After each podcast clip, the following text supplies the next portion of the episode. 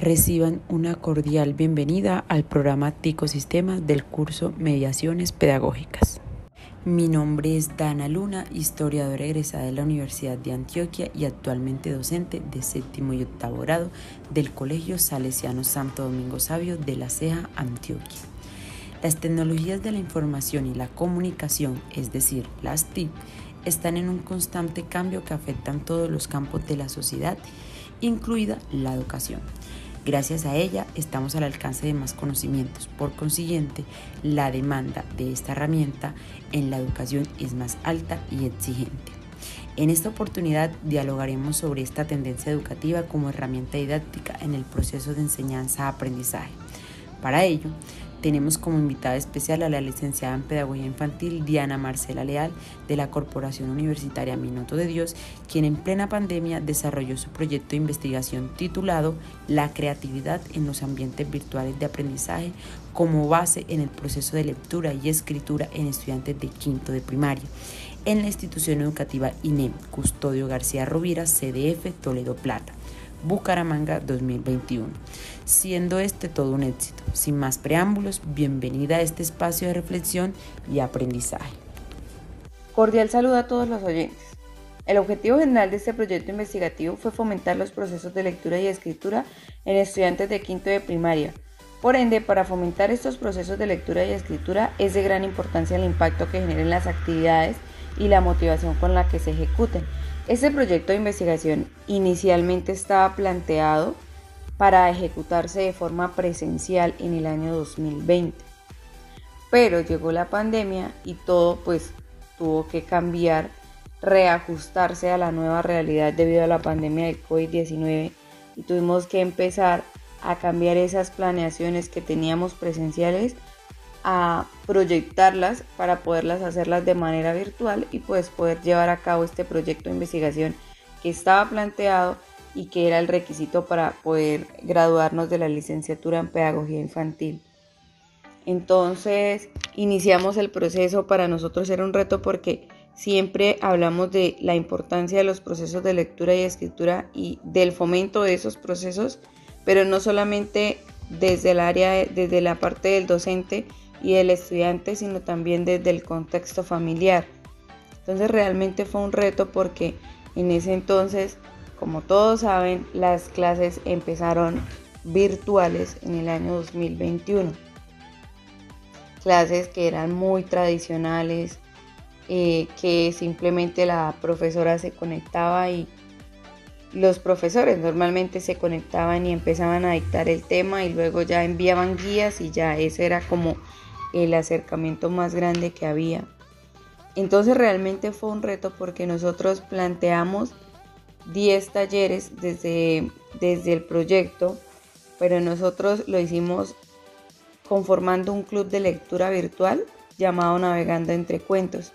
Desde este club se propiciaron actividades colaborativas, creativas, innovadoras y dinámicas mediante las diferentes plataformas educativas mediadas por las TIC y desde este club se plantearon talleres basados en el género lírico, narrativo, dramático y los textos no literarios.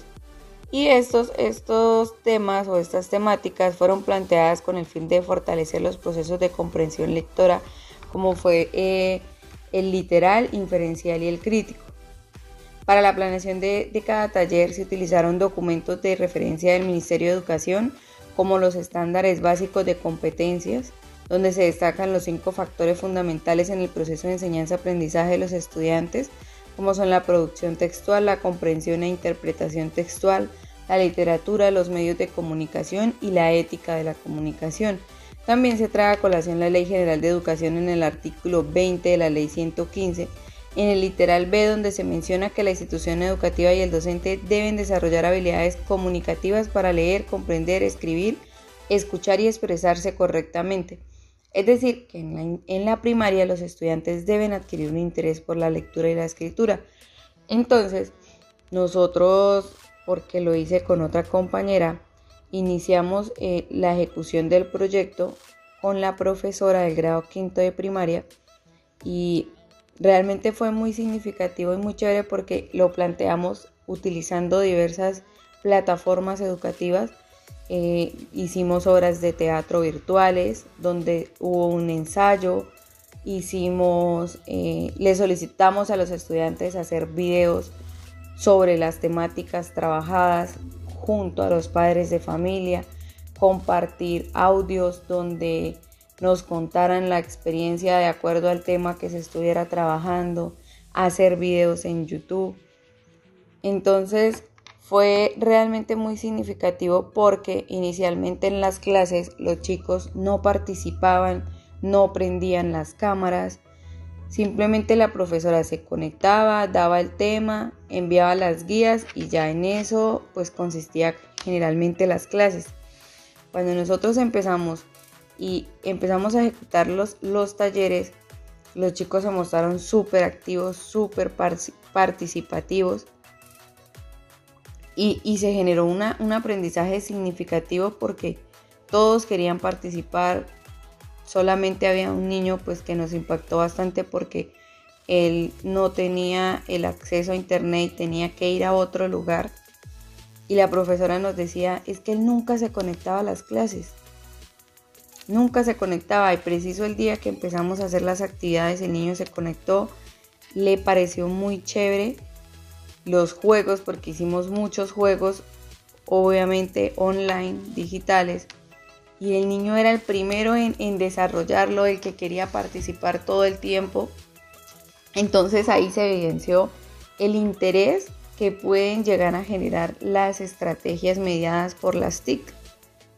Que nosotros como docentes podemos cambiar ese, ese chip de, de, ser algo tradicional, de solamente eh, hacer una exposición frente a un tema, sino volver a los, a los estudiantes eh, sujetos activos en la construcción de su propio conocimiento y que nosotros podamos dar unas bases y que ellos se interesen en esos procesos que pues desde, desde la perspectiva del docente o de la institución educativa se quieren plantear. Esta estrategia navegando entre cuentos demostró la necesidad que tiene la institución educativa en plantear diversas plataformas educativas y herramientas digitales que ayuden al fortalecimiento de los procesos de lectura y escritura en el contexto escolar y familiar de los estudiantes ya que desde el desarrollo de esta estrategia se propuso espacios y ambientes de aprendizaje significativos, creativos, donde los estudiantes realmente disfrutaron y participaron continuamente de cada taller con actividades lúdicas e innovadoras y actividades mediadas por las TIC, donde se, hizo, se hicieron ah, actividades de lectura compartida, búsqueda de palabras, construcción de textos literarios. Y así e, mediante estas actividades y mediante las herramientas TIC, se enriquecieron sus conocimientos y se despertó el interés y el agrado por continuar desarrollando las habilidades y capacidades para el fomento de los hábitos de la lectura y la escritura y las competencias comunicativas que son necesarias para el desarrollo de, de, la vida prácticamente, no solamente del ámbito escolar, sino de la vida. Por lo tanto, esta estrategia permitió la construcción de conocimientos autónomos, significativos, creativos y transformadores, ya que generaron una participación activa en clase y se fomentó el hábito de la lectura y la escritura, no solamente en los estudiantes, sino dentro de su contexto familiar. Se realizó desde el Club de Lectura y Escritura Navegando entre Cuentos. Los papitos también participaban en las clases porque en algunas actividades tenían que hacer un video de unas recetas, en la obra de teatro también participaron los padres de familia. También se realizó una donación, una campaña de donación de libros y a cada estudiante se le entregaron tres libros para empezar ese fomento del hábito de la lectura y la escritura desde el contexto familiar, porque no solamente es lo que nosotros como docentes hagamos o lo que el estudiante haga, sino también influye muchísimo el el hábito que, tengan en casa respecto a estos procesos de lectura y escritura. Entonces a continuación los voy a dejar con una entrevista que se le realizó a uno de los chicos que participó en el desarrollo del proyecto. Muchísimas gracias por la invitación.